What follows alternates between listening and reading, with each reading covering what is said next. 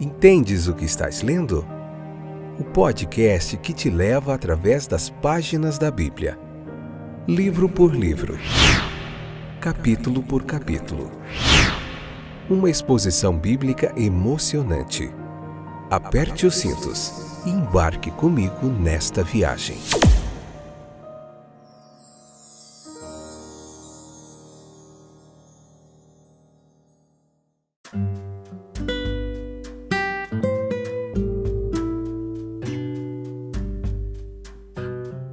Olá, eu sou o Fábio, esse é mais um episódio do nosso podcast Entendes o que estás lendo? Vamos lá aprender mais um pouquinho da palavra de Deus hoje. A gente tem muito para aprender. Hoje é o episódio primeiro do capítulo 4, episódio. A parte primeira do capítulo 4, episódio número 94 da segunda temporada. Agora acertei. Vamos lá então aprender um pouquinho sobre a mulher samaritana no poço de Jacó e o seu encontro com Jesus. Havia uma necessidade física evidente ali por água, né? Sede. Tanto Jesus quanto a mulher estavam exatamente em posição de apreciar o valor da água e a oportunidade de obtê-la fácil e gratuitamente. Jesus é um viajante sedento. A mulher é aquela que viaja frequentemente de sua casa para obter o suprimento indispensável para as necessidades diárias. Né? Nem todos podemos obter o mesmo valor da conversa entre Jesus e a mulher. Essa mulher é um excelente exemplo de uma classe muito numerosa de pessoas que sentem tanto a necessidade física que a necessidade espiritual é completamente esquecida. As viagens daquela mulher ao poço, elas devem ter sido muito frequentes. Embora possam não ser longas, elas podem ser o bastante para aumentar consideravelmente o trabalho e o fardo do dia a dia. Que advertência aqui para nós, né? Nesse capítulo 4. Leia o capítulo 4 para você entender toda essa história. Então, uma advertência aqui na ignorância espiritual daquela mulher sua incapacidade de compreender, mesmo no mínimo grau, o que Jesus estava falando. Ela tinha saído para pegar o máximo de água que ela pudesse levar de volta. Ela estava ali diante de Jesus e era tão ignorante de sua missão e de seu poder que no momento ela não conseguia pensar em nada melhor para lhe pedir do que a abertura de alguma fonte natural de águas que tornaria desnecessárias quaisquer jornadas mais penosas até aquele poço de Jacó. Ali. E Jesus também estava cansado da viagem, do calor ali, escaldante, ele precisa descansar. Mas a necessidade dessa mulher é muito maior do que a dele. E mais do que isso, ao falar as palavras que podem ir longe e instruí-la quanto às suas necessidades, ele fala as palavras que podem instruir muitos outros também.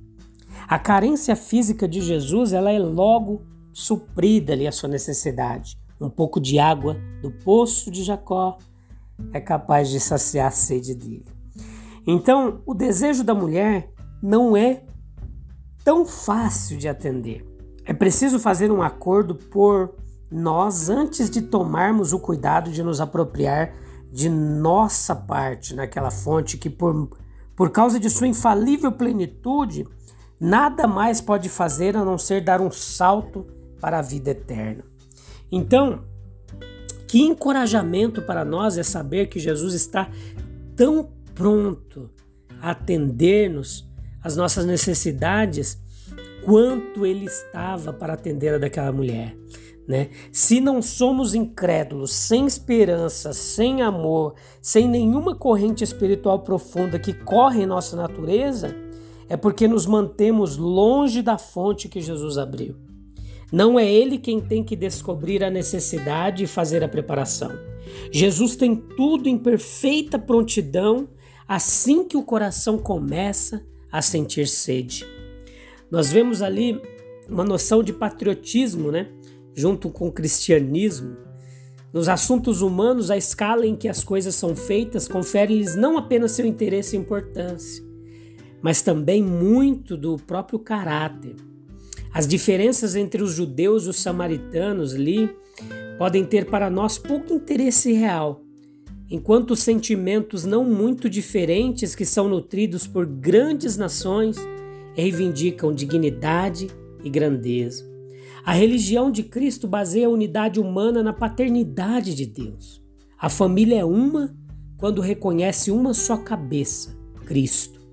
A encarnação revela e estabelece essa unidade. Cristo é o Filho do homem, o amigo do homem, o irmão do homem, o Salvador do homem, o Senhor do homem.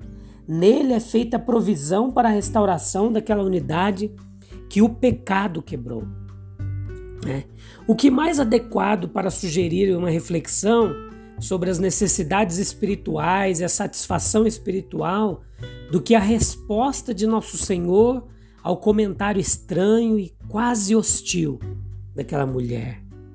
Na verdade, a linguagem de Jesus ela serviu para suscitar e sustentar uma conversa a qual devemos algumas das mais preciosas e sublimes declarações que saíram dos lábios do nosso Salvador.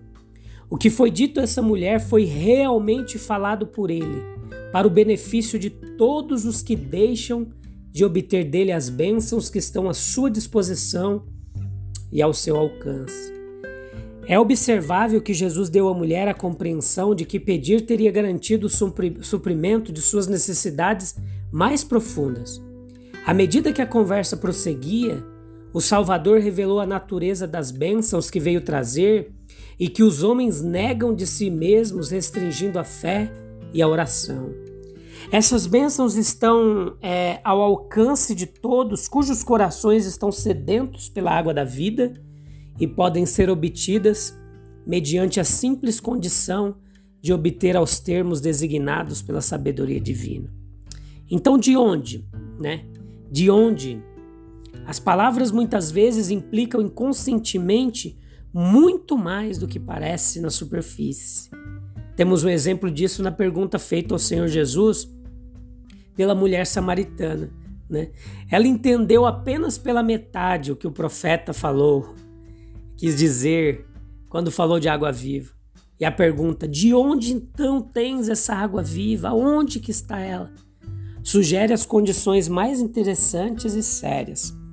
A água viva é o emblema dos benefícios pessoais, sociais e gerais que foram experimentados ao longo dos séculos em virtude do advento, ministério e sacrifício do Filho do Homem.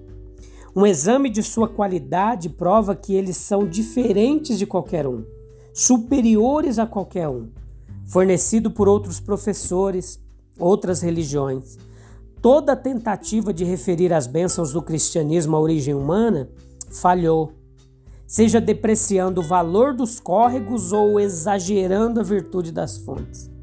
A origem divina das bênçãos sagradas obtidas por Cristo para o homem é aparente em sua natureza. Eles estão repletos de vida espiritual e revigoramento espiritual, como este mundo não pode ceder. Todas as outras explicações falham. O mundo nada produz a não ser um eco ao grito ansioso do nosso coração: de onde? De onde eu posso tirar essa água viva? A verdadeira resposta é aquela que a revelação oferece. A fonte das bênçãos espirituais que o cristianismo confere à humanidade é celestial e divina. A princípio, Jesus pediu água à mulher samaritana, que parecia quase relutante em conceder um favor tão pequeno e que enfatizava a nacionalidade em vez da humanidade. Mas uma breve conversa produziu uma mudança maravilhosa. Quantos ouviram o Evangelho, voltaram o olhar para Cristo com indiferença e até com uma espécie de condescendência ignorante, que ao saber mais dele, trocaram a indiferença e o desprezo pela reverência e pela fé.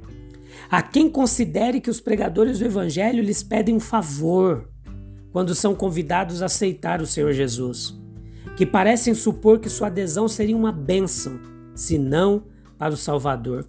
Deixe essas pessoas realmente entrarem em contato espiritual com Cristo e o caso será completamente mudado. Eles verão então que não tem nada a dar e tudo a ganhar. E o divino benfeitor da humanidade será abordado com humilde súplica. Percebemos por parte da mulher samaritana o desejo de satisfação pessoal.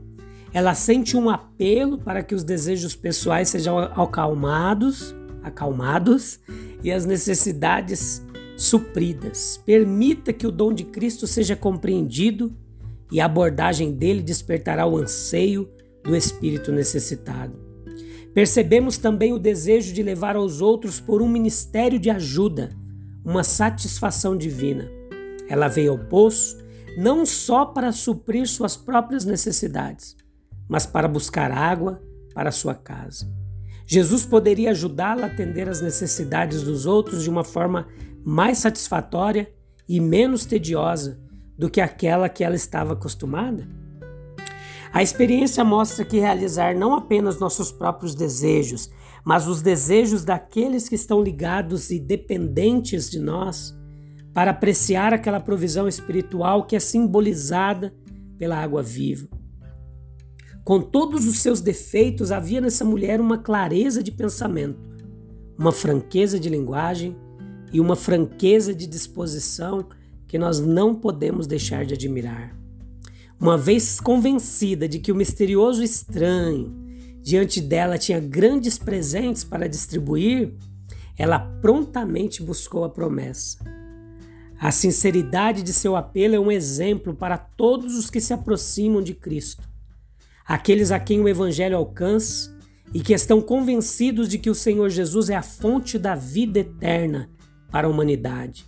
São lembrados de que devem recorrer sem demora à fonte pessoal e divina da mais alta bênção, com a segurança que seu caráter inspira, que eles não podem pedir a Ele em vão.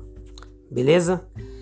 Deus abençoe você, meu irmão, minha irmã, você que tem nos acompanhado, que tem compartilhado esse trabalho.